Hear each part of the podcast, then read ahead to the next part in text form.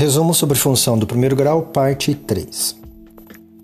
Se em um mesmo plano cartesiano tivermos duas retas concorrentes se cruzando em um único ponto, esse ponto de cruzamento é a solução do sistema, pois nessa configuração de duas retas temos a associação do sistema de equações do primeiro grau com duas incógnitas com a função do primeiro grau.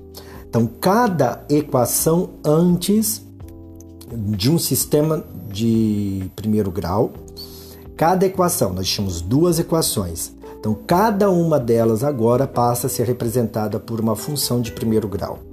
O processo de solução gráfico é construí-las no plano cartesiano. Aonde elas se cruzam é a solução. Então, fazer a construção dela no plano cartesiano nos traz a solução desse sistema, desde que, como foi dito, as retas sejam concorrentes. Tá bom? Muito obrigado.